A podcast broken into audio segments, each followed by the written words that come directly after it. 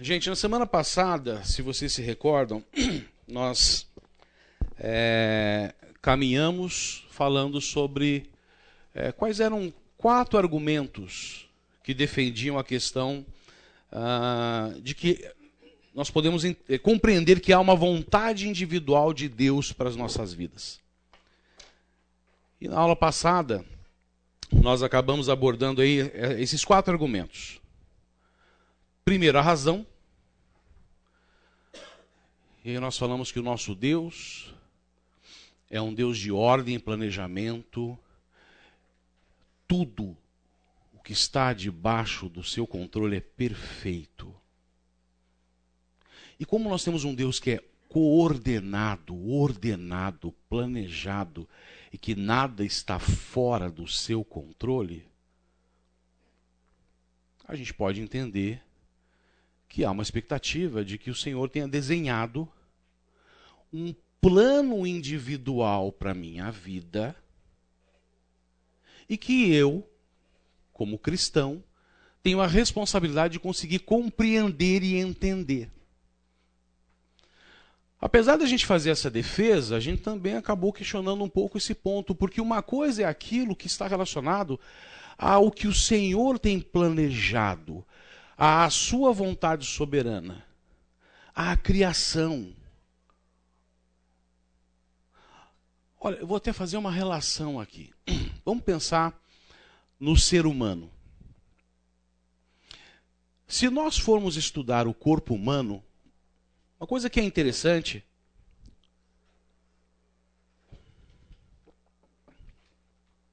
é nós vermos como é que o nosso corpo funciona. Se você enxergar como é que cada célula interage entre si, na composição dos tecidos que depois vão formar os órgãos, a forma como esses órgãos funcionam, e de uma forma sistêmica garante que você seja quem você é. É perfeito. Você pega o nosso sistema nervoso, você pega o cérebro, uma massa cinzenta, milhões, trilhões de neurônios, a forma como eles se conectam, as redes neuronais que eles, que eles constroem, tudo isso faz com que você seja capaz de falar, raciocinar, andar, se comunicar ter reações, ter sentimentos, perceber, ter emoções. É perfeito, foi Deus quem fez. Então, quando Deus faz, faz de uma forma perfeita e organizada. Porém, nós somos seres que, entre aspas, fisiologicamente somos perfeitos, mas com um coração e com uma mentalidade, até que possamos compreender cada vez mais a Cristo, imperfeitos. Quer dizer, somos imperfeitos, né? Somos imperfeitos. E dentro desse contexto também, refutando essa condição da visão tradicional, eu posso dizer o seguinte: apesar de toda essa ordenação, Deus não quer que você seja um marionete na mão dele. Não é esse o objetivo. Ele não te dotou de toda essa capacidade para que você seja simplesmente alguém que faça exatamente o que ele quer, do jeito que ele quer, sem que você tenha a possibilidade de escolher ou se responsabilizar por suas escolhas. É aí que entra o livre arbítrio. Guarda. Livre arbítrio é uma das condições mais favoráveis e que você tem a tua disponibilidade de honrar, adorar e louvar o Senhor estava conversando com Elias ali sobre um texto que ele passou para mim nessa semana. E é sobre um, a história de Davi, no momento em que ele vai até o Senhor e faz algumas solicitações. Né? Mas é, uma coisa que, eu, que a gente ponderou, né?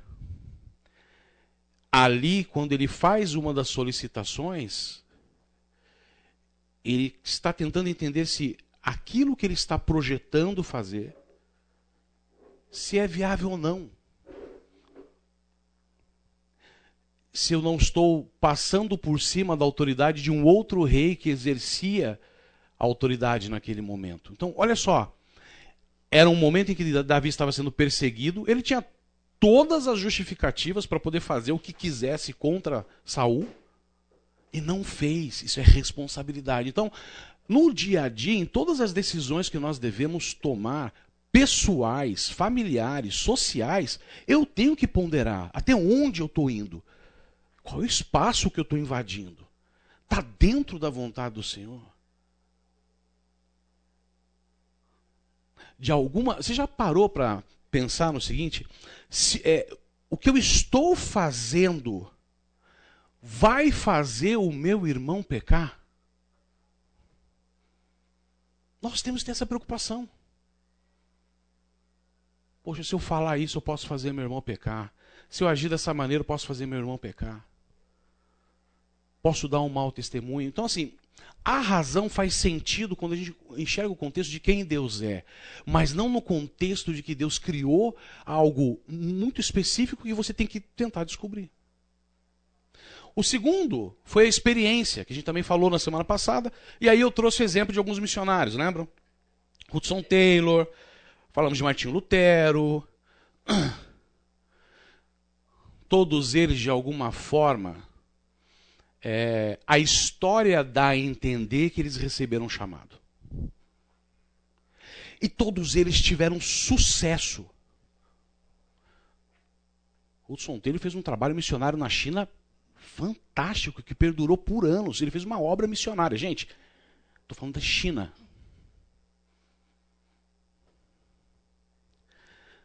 Ah, então ele teve sucesso porque ele foi capaz de identificar a vontade individual de Deus na vida dele para que ele fizesse isso. Contra-argumentando, entenda. Toda vez que você se coloca para fazer algo para o Senhor, para a sua obra, para o seu ministério, a chance de ter êxito é muito grande. Ah, então não vou ter dificuldades? Você vai ter dificuldades. Quer ser um missionário? Você vai ter tensões, você vai ter lutas, você vai ter dificuldades aonde você for pregar, às vezes dificuldades políticas, às vezes dificuldades dentro daquela congregação, às vezes até oposição dentro do time que você está operando.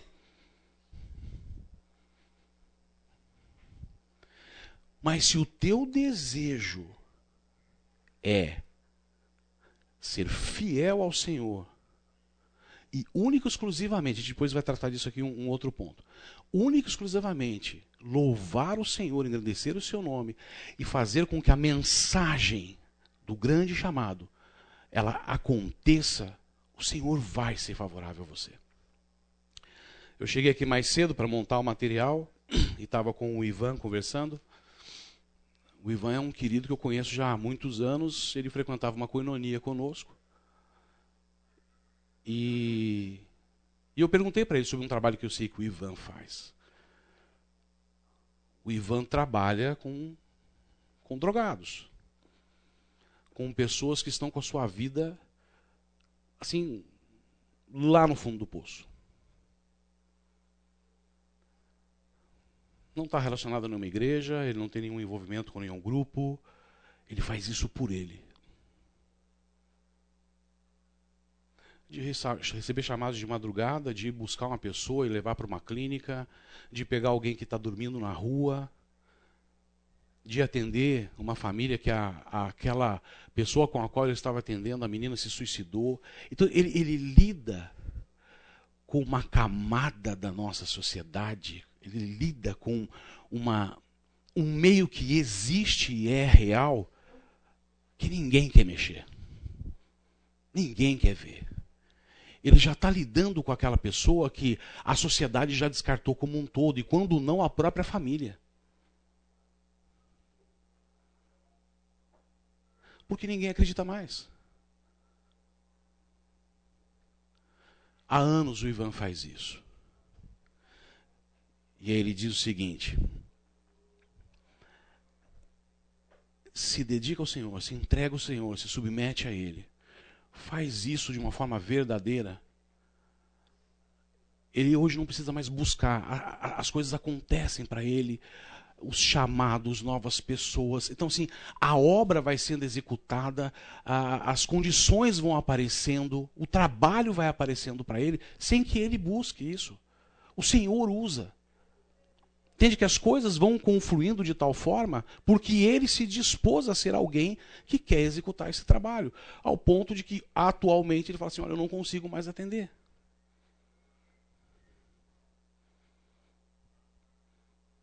E parte do trabalho dele é, até um certo momento, depois encaminhar para outras igrejas.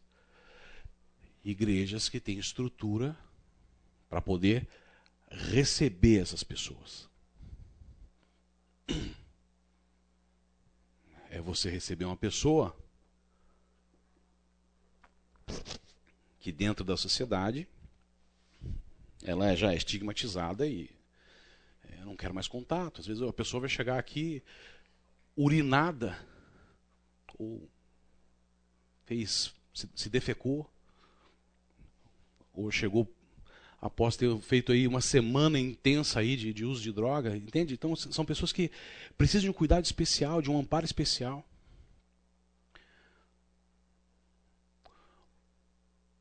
Tem tido sucesso o trabalho do Ivan? Tem tido sucesso. Algumas das igrejas se envolvem com esse trabalho, tem tido sucesso, tem tido sucesso, mas entenda que isso é por quê? Porque você simplesmente se submete a fazer aquilo que é bom, aquilo que agrada. Qual é um dos mandamentos? Nós temos que amar ao próximo como? Como? Antes era amar o próximo como a ti mesmo.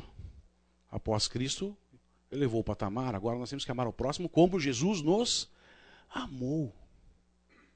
E como é que Jesus nos amou? De uma forma incondicional. Então, apesar de a gente usar isso como um pano de fundo interessante, a experiência em si não é capaz de me trazer uma base sólida para construir uma doutrina. Eu posso, na realidade, compreender que essas pessoas tiveram lutas, batalhas, tiveram sucesso na obra, porque o objetivo deles era nobre. Porque o objetivo deles estava alinhado com o objetivo do Senhor.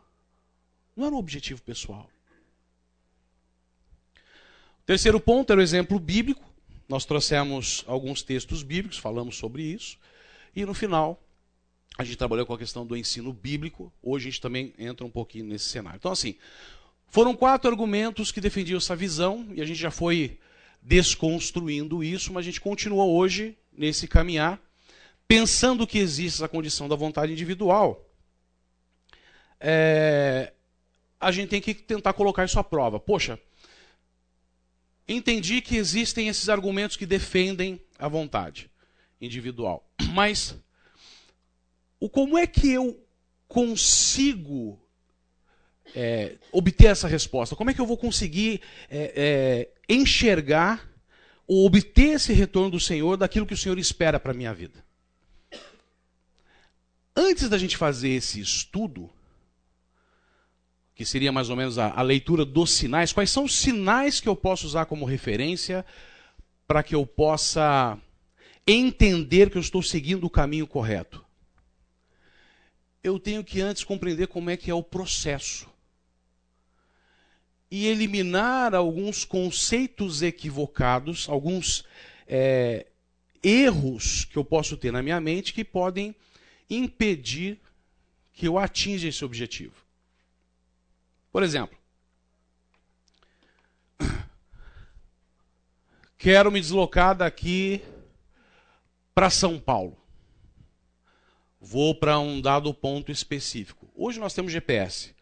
Vamos pensar nos anos lá de, do passado, né? Aqueles que são mais da, da minha idade, em que nós tínhamos lá o, o, o mapa, né?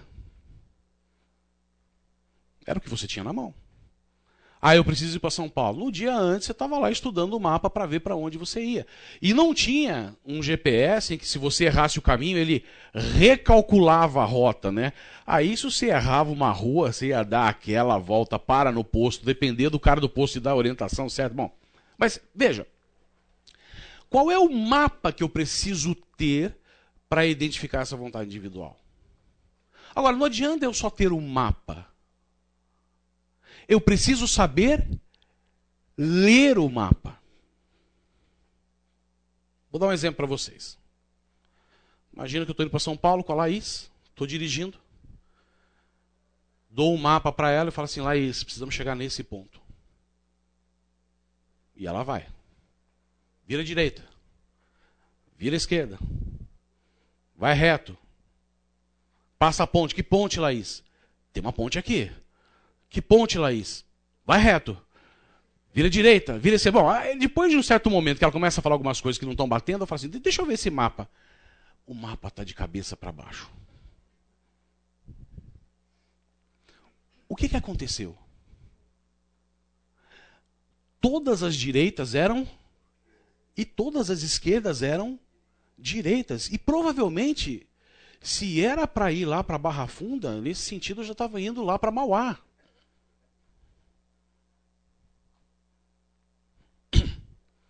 Então, para que eu não cometa esse erro, quais são os pontos que eu tenho que ter claro na minha mente para saber é, tomar essa decisão e, e seguir esse processo de uma forma correta?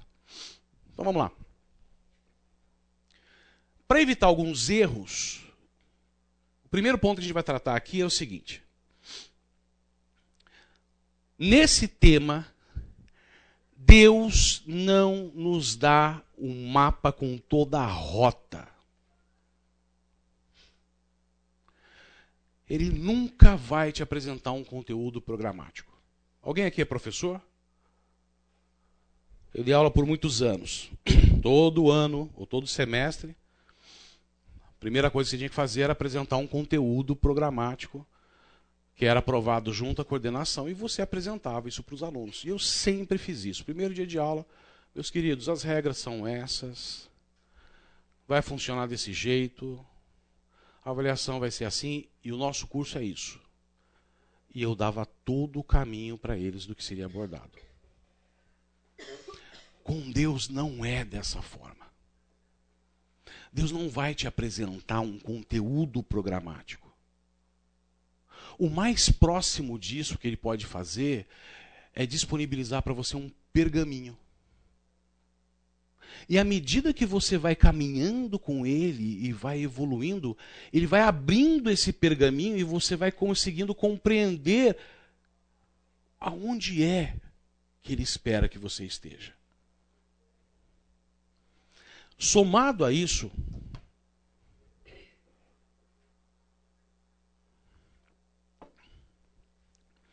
À medida que esse pergaminho vai sendo descoberto, eu vou caminhando com o Senhor, eu também tenho a oportunidade de olhar para trás e também começar a enxergar coisas que eu queria, decisões que eu tinha desejado ter tomado e não deram certo, portas que se fecharam.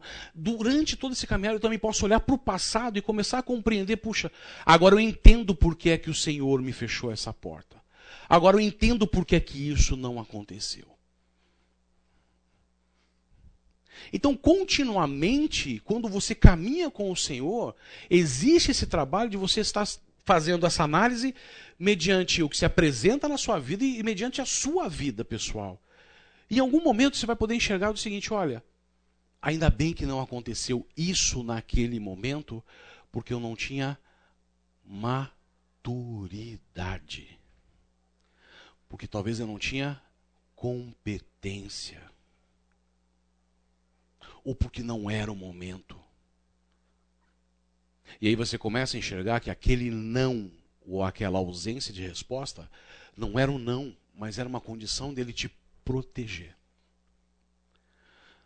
Nós temos exemplos para isso. Em Gênesis capítulo 12, versículos 1 e 2, nós lemos: então o Senhor disse a Abraão: Saia da tua terra, do meio dos teus parentes e da casa de seu pai, e vá para a terra que eu lhe mostrarei. O Senhor disse para ele: Vá para Ur, vá para Canaã, vá para o Egito. O Senhor não falou para onde ele iria. Há um imperativo aqui, algumas or ordens que ele deu, que ele espera que Abraão obedeça. Então, tio, ó, sai, sai da tua terra. Então, sai de onde você está. Sai do meio dos teus parentes. Sai da casa do teu pai, que é idólatra. E vá para a terra que eu lhe mostrarei. Aí ele traz a promessa. Farei de você um grande povo e o abençoarei. Tornarei famoso o seu nome e você será uma bênção. É assim que o Senhor pode agir na tua vida. Agora a pergunta que eu te faço. Abraão voltou para o Senhor e falou assim: Ah, que legal. Como é que é essa história de farei de mim um grande povo?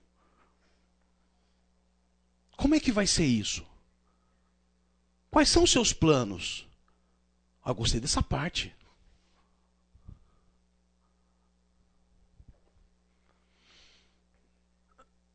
De alguma forma, o Senhor não escolheu Abraão à toa.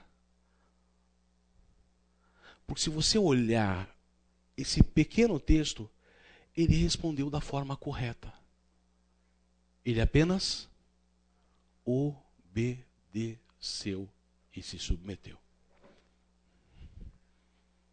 Ele não questionou, ele não quis saber o que ia acontecer, como seria, ele apenas obedeceu. Então, assim, se você espera que o Senhor traga para você uma informação clara sobre a tua vida, o que vai acontecer daqui por diante, isso é um erro. Elimina essa expectativa, isso não vai acontecer. Próximo ponto. Deus, um frustrador celestial.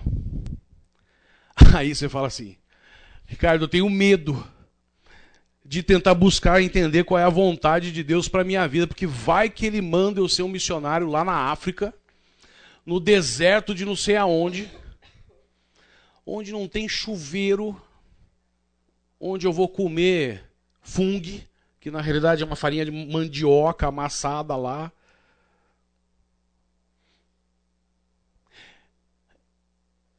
Deus de maneira alguma é um, um ser sarcástico está lá em cima olhando para você e não, eu vou te colocar para fazer algo que você realmente não gosta. E se você for ver os exemplos que nós trouxemos anteriormente da experiência, todos aqueles homens que optaram por serem missionários, o desejo partiu deles. Mas sim, pode ser que Deus tenha uma expectativa sobre a tua vida. E quando ele quiser usar você, ele vai usar você da forma como ele quiser, no momento que ele quiser.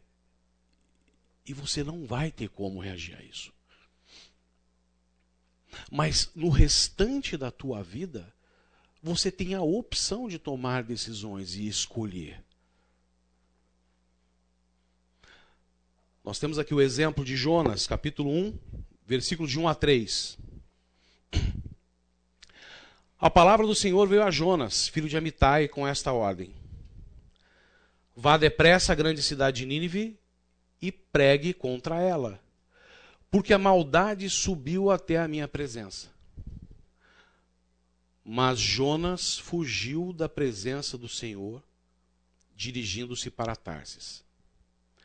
Desceu à cidade de Jope, onde encontrou um navio que se destinava àquele porto.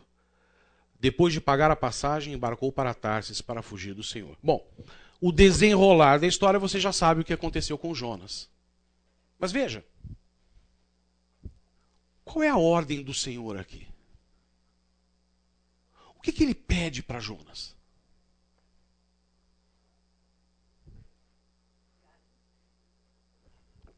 Oi? Pregar lá contra aquele povo. Que mais? Vai depressa. Mas qual é a expectativa do Senhor de pregar a Nínive, de levar isso, a, a mensagem até lá? Qual que era o objetivo? Eu vou dar mais uma chance para eles. Jonas, vai lá como o meu enviado e prega a Nínive o arrependimento. Eu estou prestes a agir com disciplina sobre esse povo. A maldade deles subiu até mim.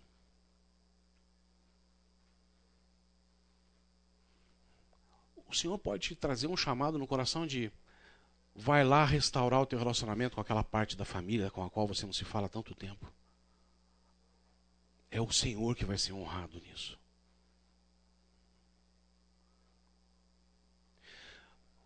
Vai lá naquele ambiente falar do Evangelho, pregar sobre a palavra, porque ali eu preciso que essa mensagem seja dita.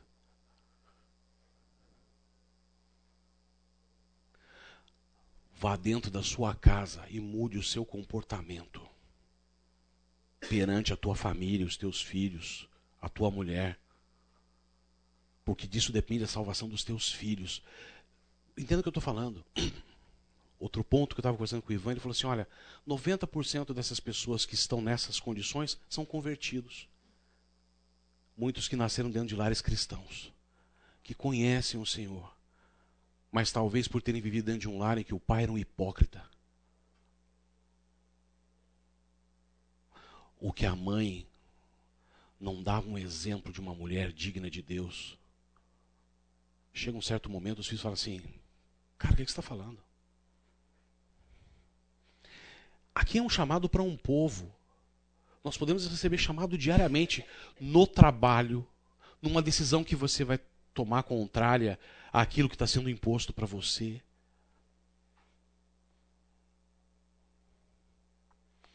E por que que Jonas não quis ir? Objetivos pessoais. Nínive. Mas, senhor, logo Nínive, esse povo que tanto fez contra a nossa nação. Um povo cruel. Você está querendo que eu vá lá e dar a oportunidade deles se arrependerem? É mais ou menos assim. Vai lá no hospital. Tem o Zequinha em fase terminal. Prega a mensagem para ele, porque ele vai se converter hoje. Quando você chega lá, você descobre que o cara era assassino, estuprador, um bandido, o cara da pior espécie. Aí você olha para ele e fala assim: Senhor, eu vou pregar o evangelho para ele, para ele poder reconhecer e ser salvo. Foi isso que Jonas fez aqui. Ele avaliou por si só. Então, em muitos dos chamados que você pode ter do Senhor, pessoais, talvez você não vá por orgulho, ou porque isso não faz sentido na tua forma de pensar. Não é isso que você quer. Ou porque talvez o bem do outro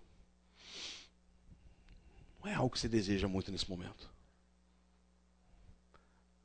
Gente, por pior que seja o que eu estou falando aqui, o nosso coração é mau. E tem hora que a gente pensa de uma forma que dá para entender que como a gente realmente precisa da graça. Então, Deus não é um frustrador celestial. Você pode ter certeza que quando Ele te chama, quando você receber uma possibilidade de atender a um propósito dele, é sempre para algo muito maior do que você pode compreender. Pode ser para você um frustrador porque eu não quero fazer isso. Eu não quero sair dessa minha condição de conforto, de comodidade, ou de quem eu sou, para poder exercer essa condição. Porque muitas vezes você é chamado a ter que pedir perdão, a primeiro se humilhar para que agora sim você possa ser ouvido da forma como o Senhor quer perante aquelas pessoas.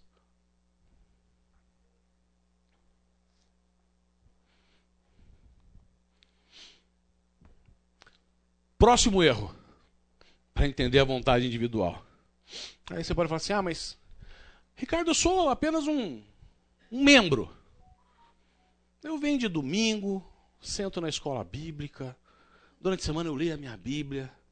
Eu sou bonzinho na escola. Eu sou bonzinho no trabalho. Eu não roubo. Eu não faço. Porque na realidade, Ricardo, sabe o que eu percebo? Isso são para crentes especiais. São para missionários biônicos. Porque você pensa no missionário, você já pensa que é um cara fora do comum, né? É um cara que aceita viver em condições extremamente inóspitas para viver naquilo e, puxa, que fervor. Viu? Não tem missionário biônico. Você, professor, engenheiro, da área de tecnologia, enfermeiro, médico, profissional da área de setor administrativo, aluno, filho, mãe, pai, você pode ser usado pelo Senhor em qualquer circunstância. Ah, mas a gente vê lá na Bíblia, escolheu Abraão, escolheu Moisés, escolheu Davi, escolheu esse, escolheu aquele, escolheu Paulo. Todos estiveram disponíveis a isso. Mas, Ricardo, ainda não concordo, porque, veja, na condição de Moisés, vamos ver aqui o texto.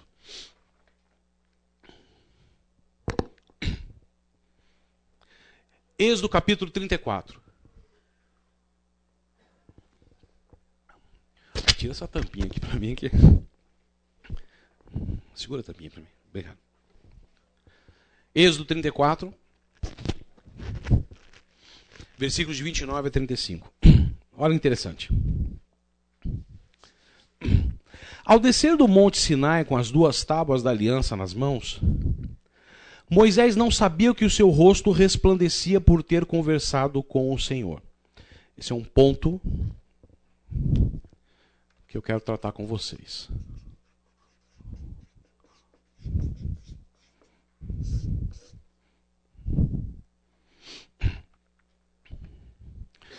Quando Arão e todos os israelitas viram Moisés com o rosto resplandecente, tiveram medo de aproximar-se dele. Quando acabou de falar com eles, cobriu o rosto com um véu. Mas toda vez que entrava para estar na presença do Senhor e falar com ele, tirava o véu até sair. Sempre que saía e contava aos israelitas tudo o que lhe havia sido ordenado, eles viam que o seu rosto resplandecia. Então, de novo, Moisés cobriu o rosto com o véu até entrar de novo para falar com o Senhor. Aí você pode olhar esse texto e falar assim: Mas Ricardo, olha, nesse contexto aqui da, da nação com Moisés, o único que falava com Deus era quem? Moisés. Então, Existem pessoas que são especiais para isso. Não. Abre a tua Bíblia em Deuteronômio capítulo 5.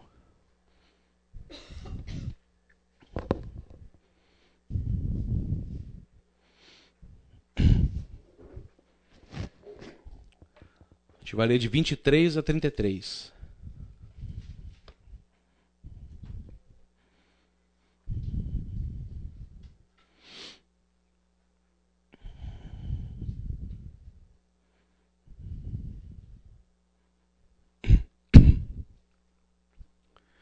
E Moisés continuou dizendo: O fogo queimava no alto do monte, e vocês ouviram a voz falar do meio da escuridão. Então os chefes das tribos e as outras autoridades chegaram perto de mim e me disseram: O Senhor, nosso Deus, nos mostrou a sua glória e o seu poder, e nós o ouvimos falar do meio do fogo. Hoje nós vimos que é possível Deus falar com uma pessoa e ela continuar viva.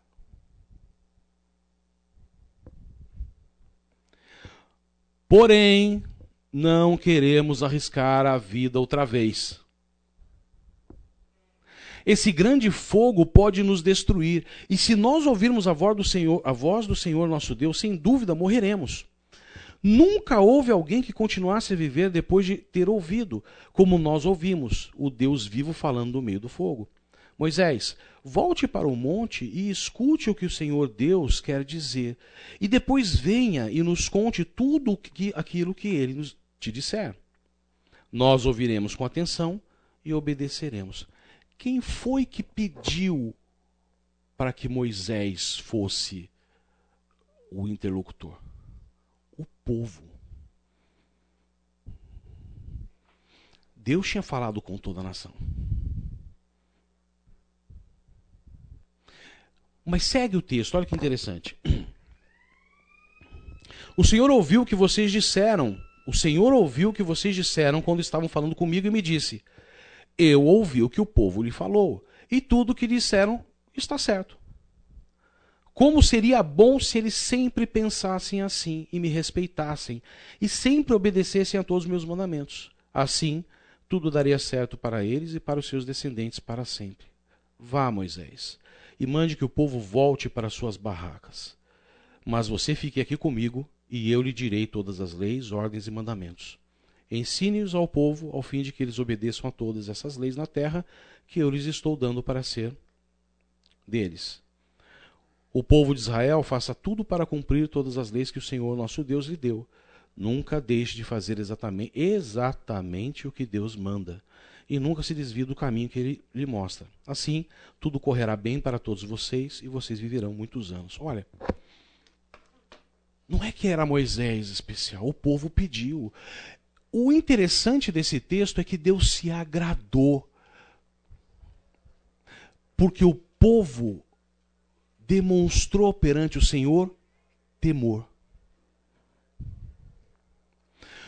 O povo foi capaz de trazer a excelência, a grandiosidade, a glória de Deus a um nível em que o estar perto eles poderiam morrer. Então, a atitude em si é uma atitude de adoração, de respeito. Moisés, nós vimos que o, falou, o Senhor falou contigo. Por favor, continue e nós iremos ouvir tudo, porque a glória do Senhor é muito maior do que nós podemos suportar.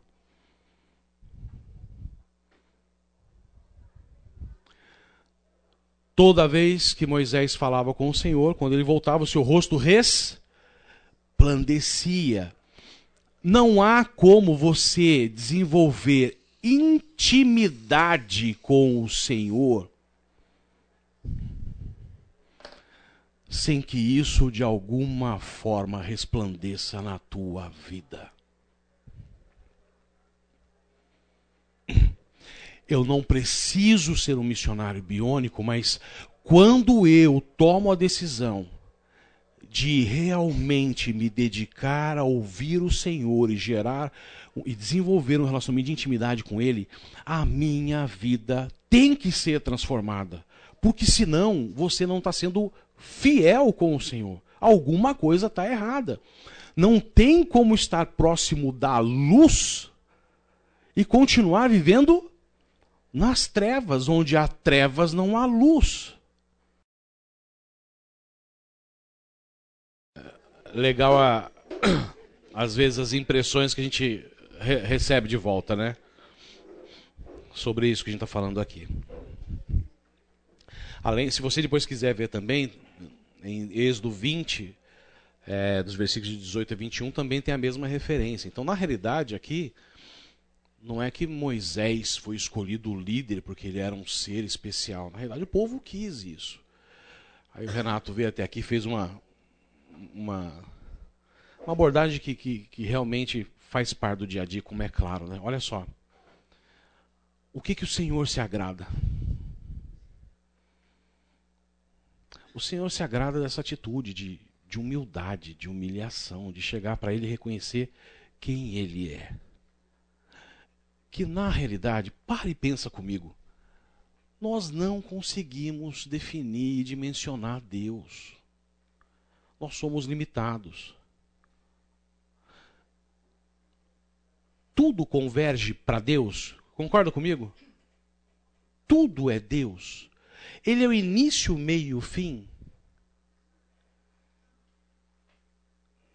tudo é para a sua honra, para a sua glória, para a sua adoração, ok. Aí você para e pensa assim: mas quem fez Deus? Quando entra no conceito de autoexistência, pronto, bugou. Daqui para frente a gente já não consegue mais pensar.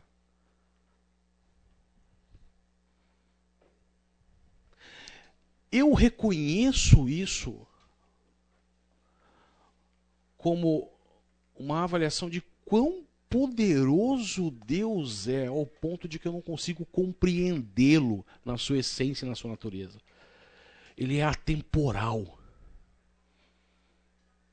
Então, quando o povo reage dessa maneira, gente, é óbvio que agrada. Eu não sou digno de olhar para a tua glória. Eu não sou digno de falar contigo mas eu quero te ouvir. Em nenhum momento eles se colocaram numa condição de, de desobediência. E elegeram Moisés. Moisés, vai lá. Nós vamos dar ouvidos, a gente vai dar atenção ao que está sendo dito. Nós queremos reconhecer. Aí tem a condição de Moisés. Quando você se aproxima do Senhor, quando você se envolve mais com a palavra, quando você se envolve no ministério, você, querendo ou não, passa a ser uma pessoa diferenciada. Nessa semana, uma, uma adolescente, uma pré-adolescente, adolescente, perguntou para mim: Olha, eu estou querendo falar de Cristo para as minhas amigas, mas será que eu tenho conhecimento? Eu falei para ela assim: Olha a forma como você vive já é um belo exemplo. Não precisa esperar você ser uma teóloga para poder falar do Evangelho. Se a porta está se abrindo, é agora, fala do Evangelho agora. A tua vida, a forma como você é, toma decisões, quem é você, isso já vai refletir algo diferente. Os outros já estão percebendo. Moisés foi escolhido como líder. E é óbvio que pelo fato dele ter esse privil... que privilégio falar com Deus.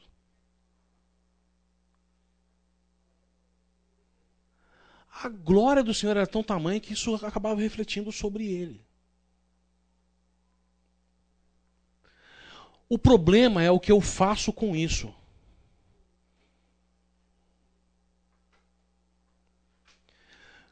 porque isso não vem de mim. Isso vem do Senhor.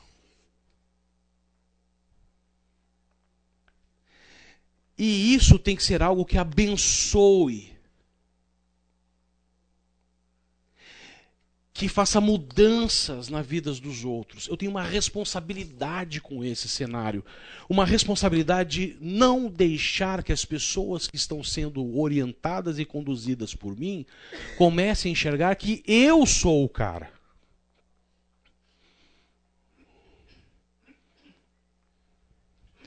Põe uma coisa na sua cabeça: a tua responsabilidade é segurar na mão dessa pessoa, caminhar com ela por um tempo, enquanto ela não tem muita instrução, até uma hora que ela começa a dar uns passinhos mais para frente e você chega para ela e fala assim: agora você caminha sozinha. Para que você também seja um líder, para que você também resplandeça a glória do Senhor, porque o Senhor quer isso. Eu não preciso ser outro Jesus.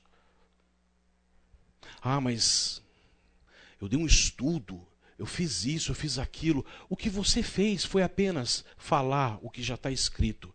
E o que está escrito foi revelado, não foi você que revelou. Não foi você que escreveu. Foi o Senhor.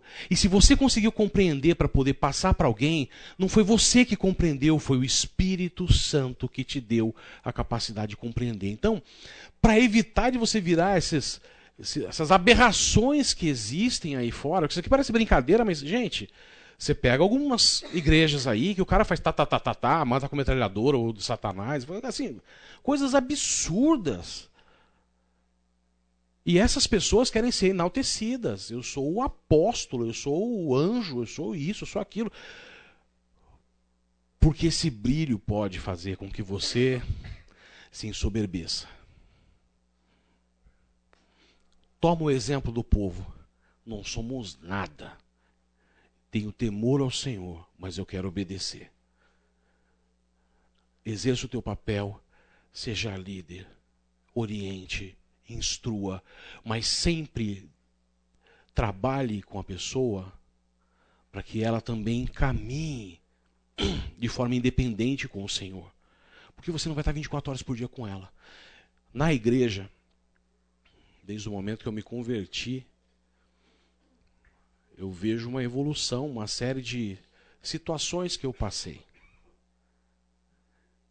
Por um bom período, eu tive pessoas de valor que eu busquei para que caminharam comigo. Ao passo de terem situações e crises de eu ligar e ser exortado, de receber a devida instrução. Mas eu tive a bênção dessas pessoas sempre acreditarem no contexto de que você precisa se desenvolver ao ponto de caminhar sozinho com o Senhor. E houve um dia em que eu cheguei para uma das pessoas que, para mim, era um, um orientador especial dentro do ambiente cristão. E foi simples. Ele deu um tapinha nas minhas costas e falou assim: Você já sabe o que fazer agora.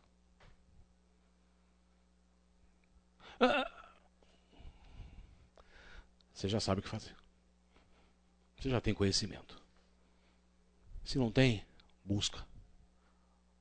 Está revelado. No início você precisa ensinar a pessoa como é que ela busca esse conhecimento. Ela precisa entender os princípios, ela precisa receber do leite. Tem questões que ela vai trazer para você que para você são claras e para ela não. Mas à medida que essa pessoa vai amadurecendo, a gente tem que caminhar com essa pessoa para fazer com que ela se desenvolva e amadureça. E, gente, como você pode colaborar com isso? Eu vejo jovens casais da igreja que já se colocam para poder discipular jovens que estão querendo se casar ou estão namorando, se relacionando. Veja, eles são jovens ainda, mas já estão dividindo parte da experiência deles com outros. Assim como você pode buscar uma orientação enquanto pai com pais ou com alguém que já tem os filhos já formados. Ou para alguma obra, algum ministério. Nós temos isso. Mas o objetivo é que você sempre se desenvolva em direção ao Senhor. Muito bem. Para reforçar isso, 2 Coríntios, capítulo 3, a gente vai ver o versículo 13 e depois o 18.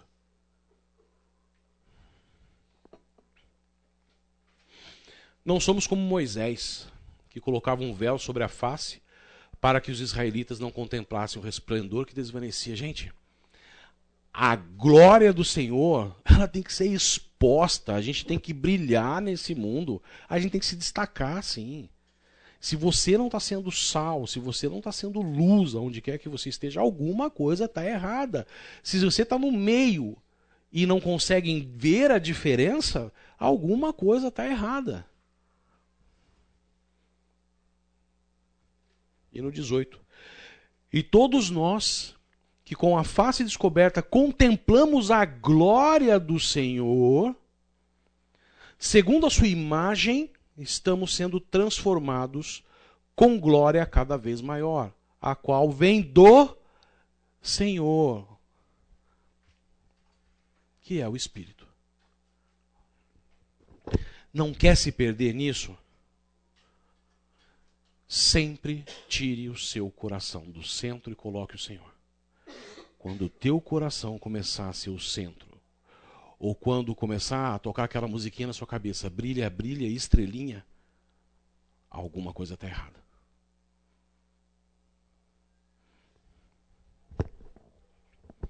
Muito bem. Próximo equívoco. Bom, você falou antes que tinha que ser crentes especiais. Ah, agora, mas eu sou muito novo, como esse exemplo que eu falei dessa dessa adolescente. Uma graça, menina. Ah, eu tenho que ter cabelos brancos. Eu tenho que ter experiência. Eu tenho que ter vivido. Não.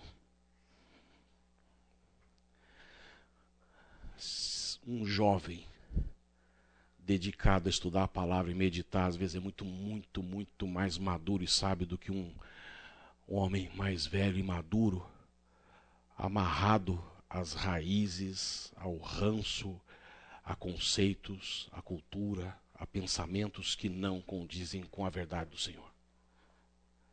Às vezes você pode pegar um senhor de idade ou uma senhora de idade e falar assim: Ah, mas eu nasci assim, eu vim de tal país, essa é a minha cultura, foi assim que eu fui educado, fui assim que não sei o quê, e eu não vou mudar agora. Querida, a partir do momento que você aceitou a Cristo, sabe qual é o teu país? É o reino do Senhor. Você não tem mais bandeira. Nação santa, sacerdócio real, povo escolhido do Senhor. Portanto, as regras são daquele rei, daquele soberano, e não as tuas regras, e não o teu jeito de pensar.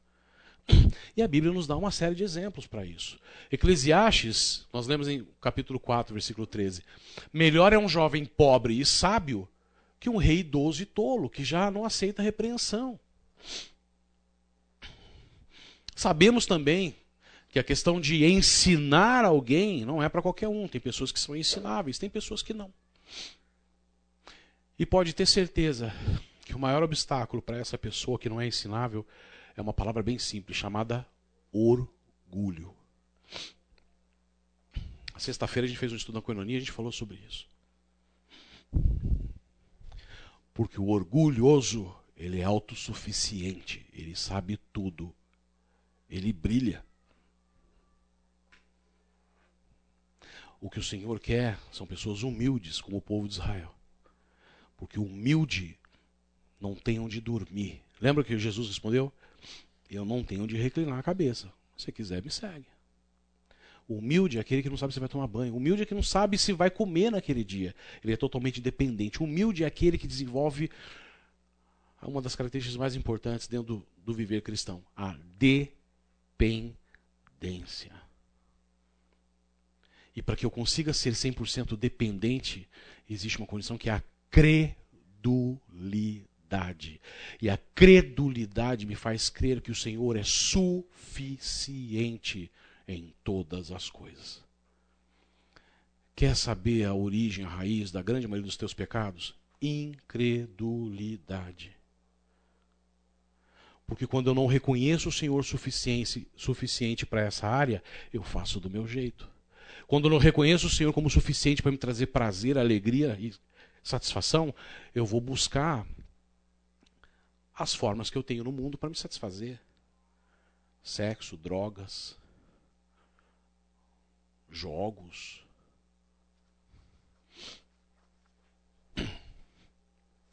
Nós temos exemplos jovens.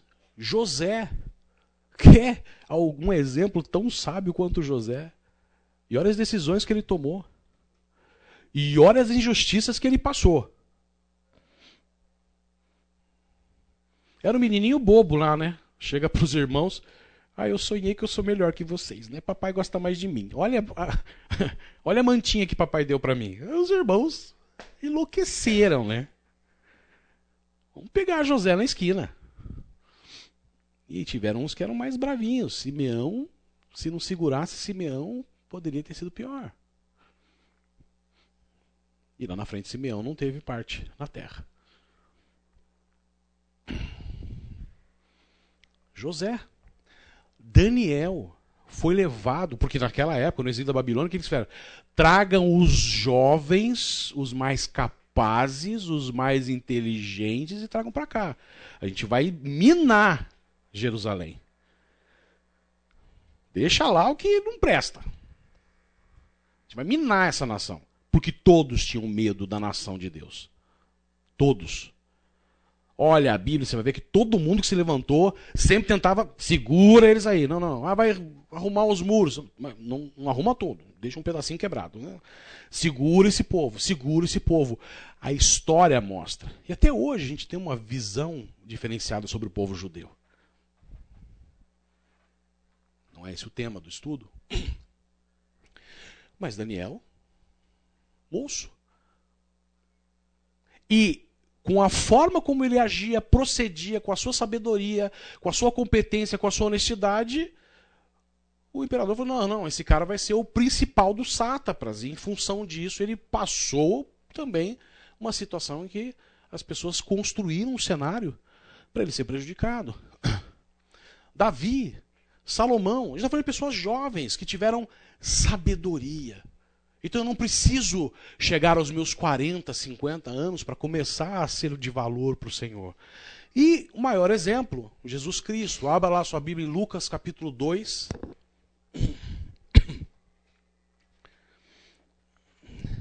Eu gosto às vezes dos detalhes dos versículos. Lucas 2, a gente vai ler. Espera aí que eu estou no lugar errado.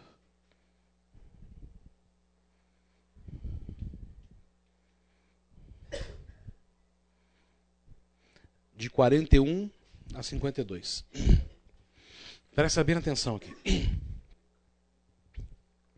Todos os anos, os pais de Jesus iam a Jerusalém para a festa da Páscoa.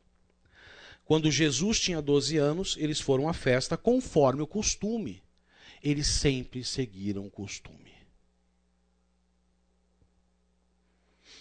Depois que a festa acabou, eles começaram a viagem de volta para casa. Mas Jesus tinha ficado em Jerusalém e os seus pais não sabiam disso. Eles pensavam que ele estivesse no grupo de pessoas que vinham voltando e por isso viajaram o dia todo. Então começaram a procurá-lo entre os parentes e amigos. Como não encontraram, voltaram a Jerusalém para procurá-lo. Três dias depois, encontraram o um menino num dos pátios do templo, sentado no meio dos mestres da lei, ouvindo-os e fazendo perguntas a eles. Você entendeu? Ouvindo-os e fazendo perguntas a eles. De quem que nós estamos falando aqui? De Jesus. O que, que ele queria com isso? Fala para mim.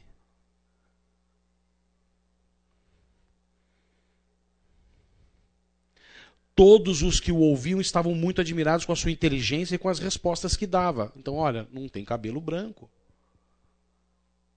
Ele foi tão humilde ao ponto também de ouvir e aprender cada vez mais, porque era costume a mãe dele levar ele para lá.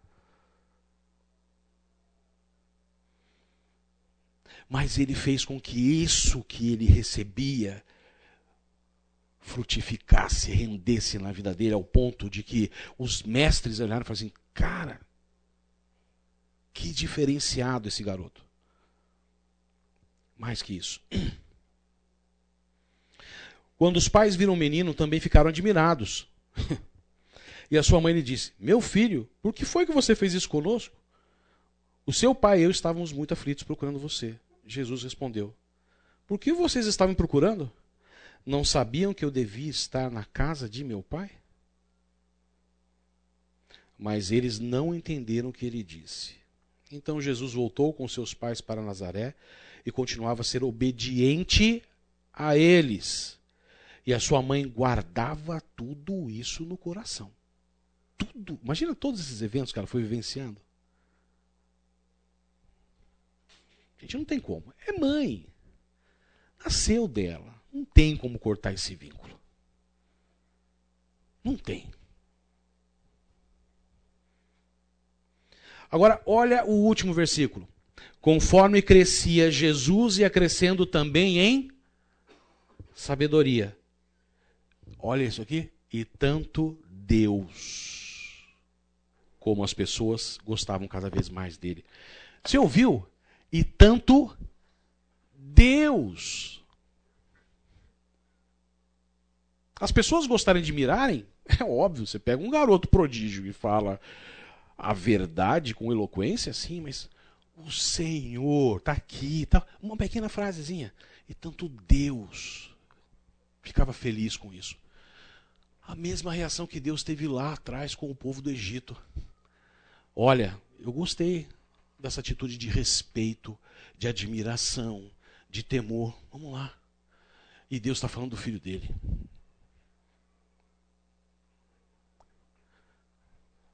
Eu não preciso de cabelos brancos. Eu preciso apenas ter a disposição para estudar a palavra, meditar nela de dia e noite. Salmos 1, versículo 1, 2. Tomar opções, escolhas, não me assentar na roda dos escarnecedores, dos zombadores e assim por diante. Ao contrário diz, disso, meditar na palavra do Senhor de dia e de noite.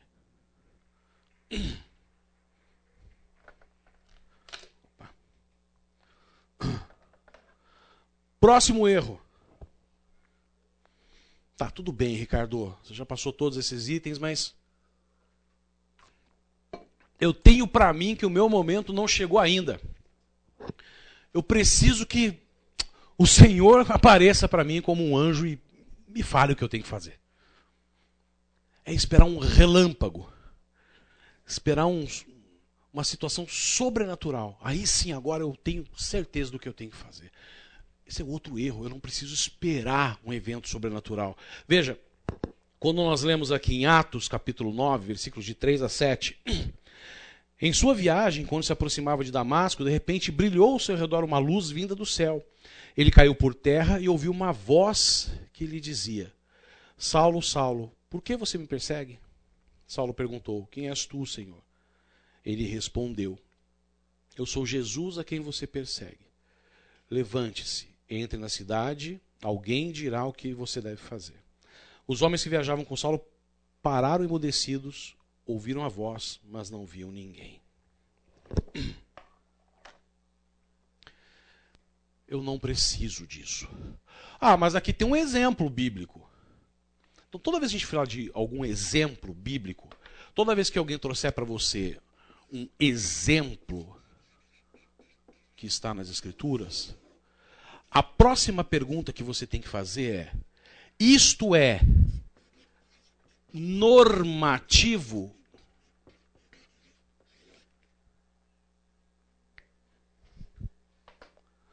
Quantas vezes você vê essa ocorrência na palavra de Deus? Isso é normativo? Eu preciso ter um encontro com o Senhor sobrenatural para poder começar a ser útil na sua obra? Não é. É uma situação completamente diferenciada. E veja, quando Deus faz algo, ele enxerga muito além do que você é capaz de enxergar. Quem é que ele resgata numa situação dessa? Quem? Começa com sal, termina com lô. Isso. Quem era Saulo? Fariseu. Perseguidor. Perseguidorzinho? um ávido perseguidor. E um cara que fazia isso, certo de que estava certo de que estava certo certo de que estava fazendo isso pelo Senhor. Certo de que ele estava ancorado na lei de Moisés, nas Escrituras. Certo de que ele estava indo contra uma heresia. Certo de que Jesus era falso. E ele era reconhecido pela sua fidelidade e compromisso nisso. Gente, uma transformação dessa faz muita diferença. Porque depois, quando ele começa, até mesmo Ananias, quando é chamado para ir lá, mas é Saulo? Você quer que eu vá lá fazer com que ele volte a enxergar? É Saulo? E quando ele começa a pregar também, quantos falam, mas esse daqui não é Saulo? Então, veja, quando Deus escolhe, ele escolhe com condições que para ele são importantes. Às vezes você é o mais incapaz de todos aqui. Na visão medíocre das pessoas que convivem com você. Mas olha a palavra e quantas vezes Deus pegou incapacitados e capacitou para que eles brilhassem e fizessem algo extraordinário, e quem brilhou com isso foi o Senhor. A glória dele foi exaltada.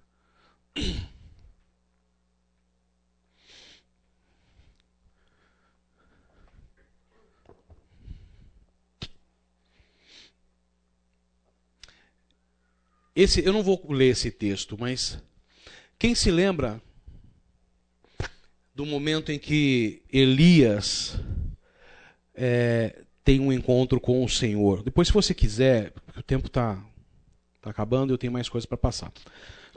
Mas olha, 1 Reis capítulo 19, de 9 a 18, eu vou só pegar aqui alguns trechos, né?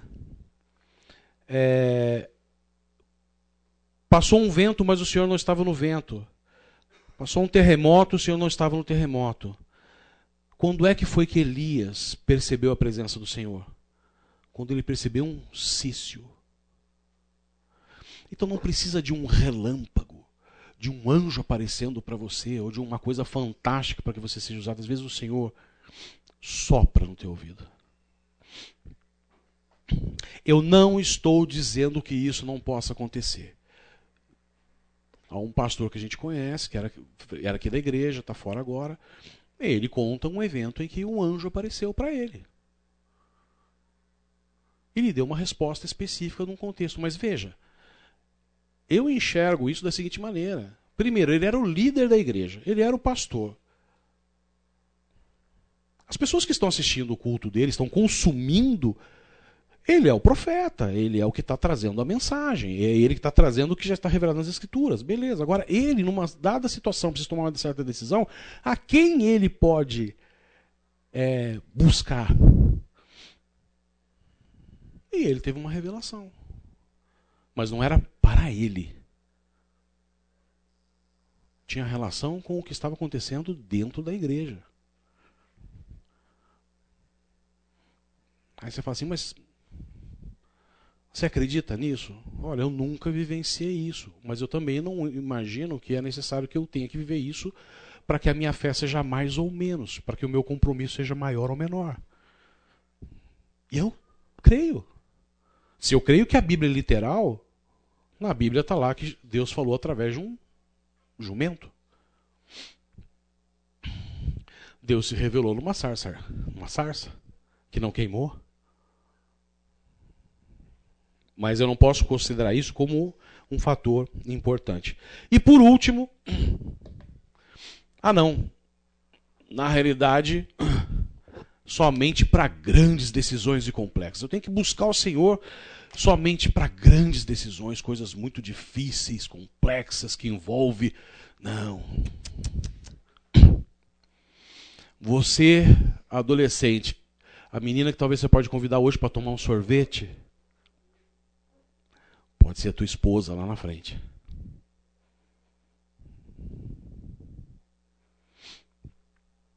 Uma escolha de um curso que você queira fazer hoje pode realmente refletir a tua profissão e como é que você vai abençoar pessoas com ela.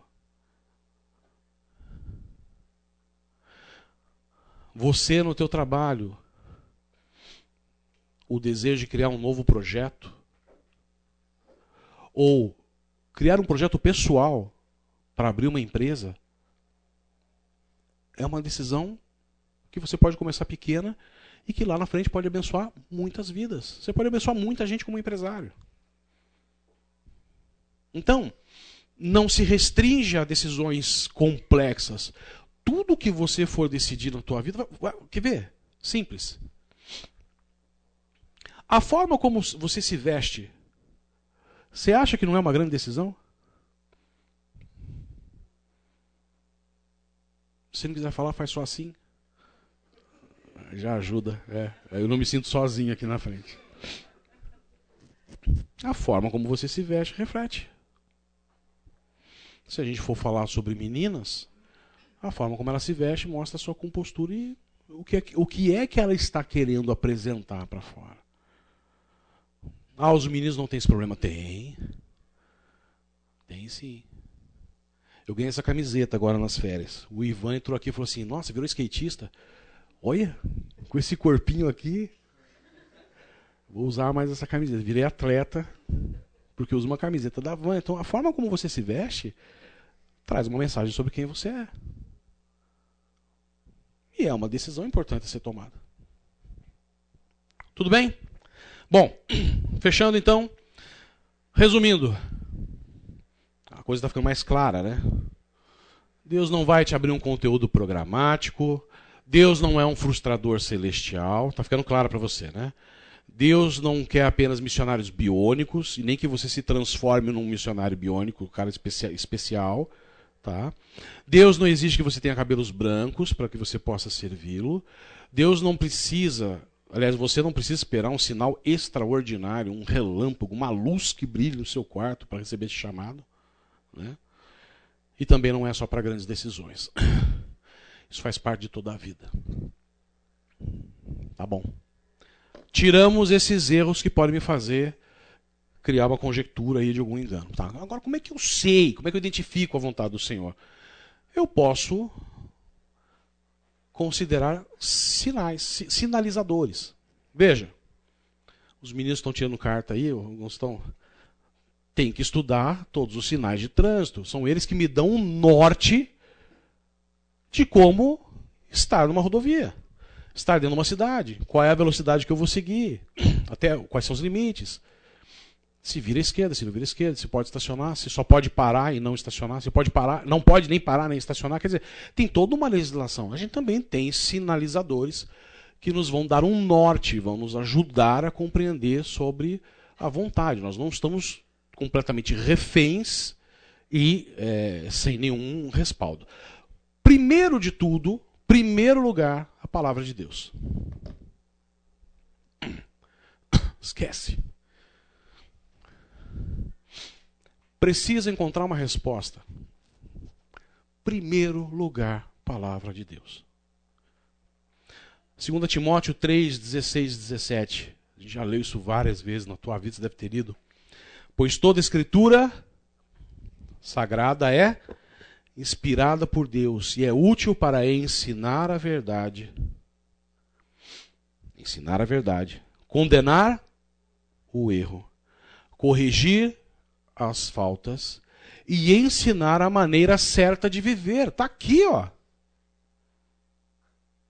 Quer saber o que fazer? E isso para que o servo de Deus esteja completamente preparado e pronto para fazer todo tipo de boas ações. Eu, a gente está fechando o curso e eu acho que está ficando cada vez mais claro para você. Não é para você, é para o servo de Deus estar pronto, qualificado para poder fazer todo tipo de boas ações. Para o para o Senhor. Então a palavra é referência. E olha, que exemplo, Atos 17. Atos capítulo 17, versículo 11. Os bereanos eram mais nobres que os tessalonicenses, pois receberam a mensagem com grande interesse, examinando todos os dias as Escrituras para ver se tudo era assim mesmo. Além de você utilizar a palavra de Deus como referência para a tua vida, a palavra de Deus também tem que ser a referência para você poder confrontar as verdades que estão sendo ditas. Porque muitas pessoas podem se levantar para te apresentar uma nova forma de pensar, uma nova filosofia, uma nova tendência, mas isso não está em conformidade com as Escrituras.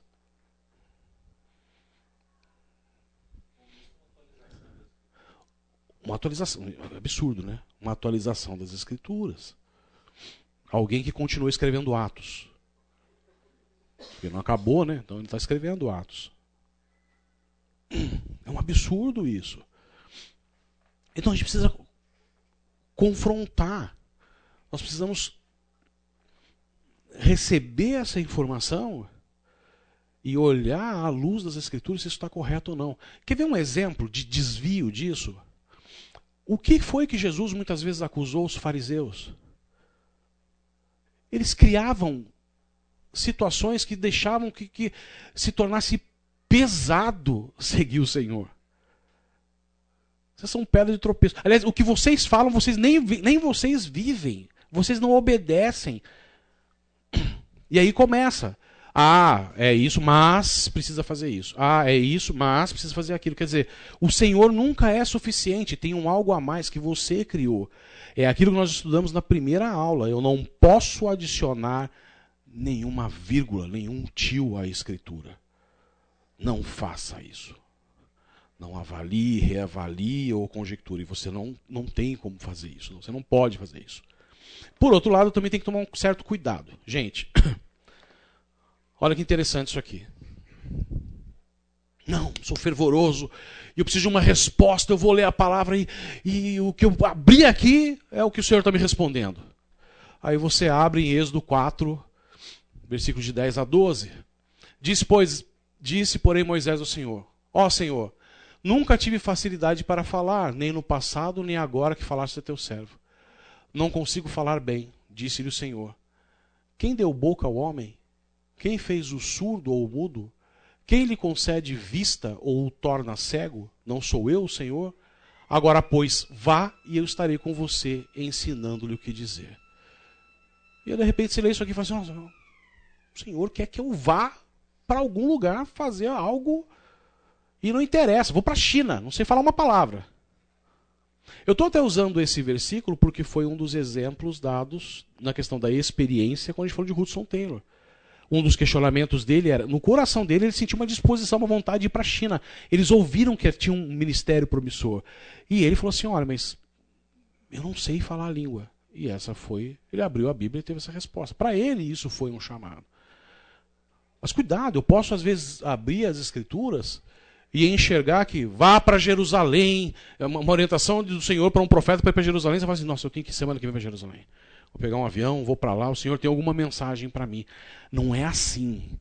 As escrituras não é uma ferramenta de como é que eu vou dizer?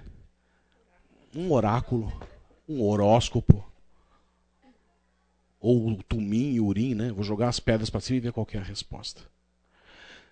Gente, infelizmente tem que parar aqui. Vamos orar? Pai, louvado sejas, obrigado por mais esse dia, Senhor. Fica conosco nesse final de domingo, Senhor, e nos abençoa nessa semana que se inicia. Acompanha cada um dos que estão aqui, Senhor. Nos fortalece e que essas verdades façam parte da nossa vida e do nosso coração, diariamente. Te agradeço por tudo, em nome do teu filho amado Jesus. Amém.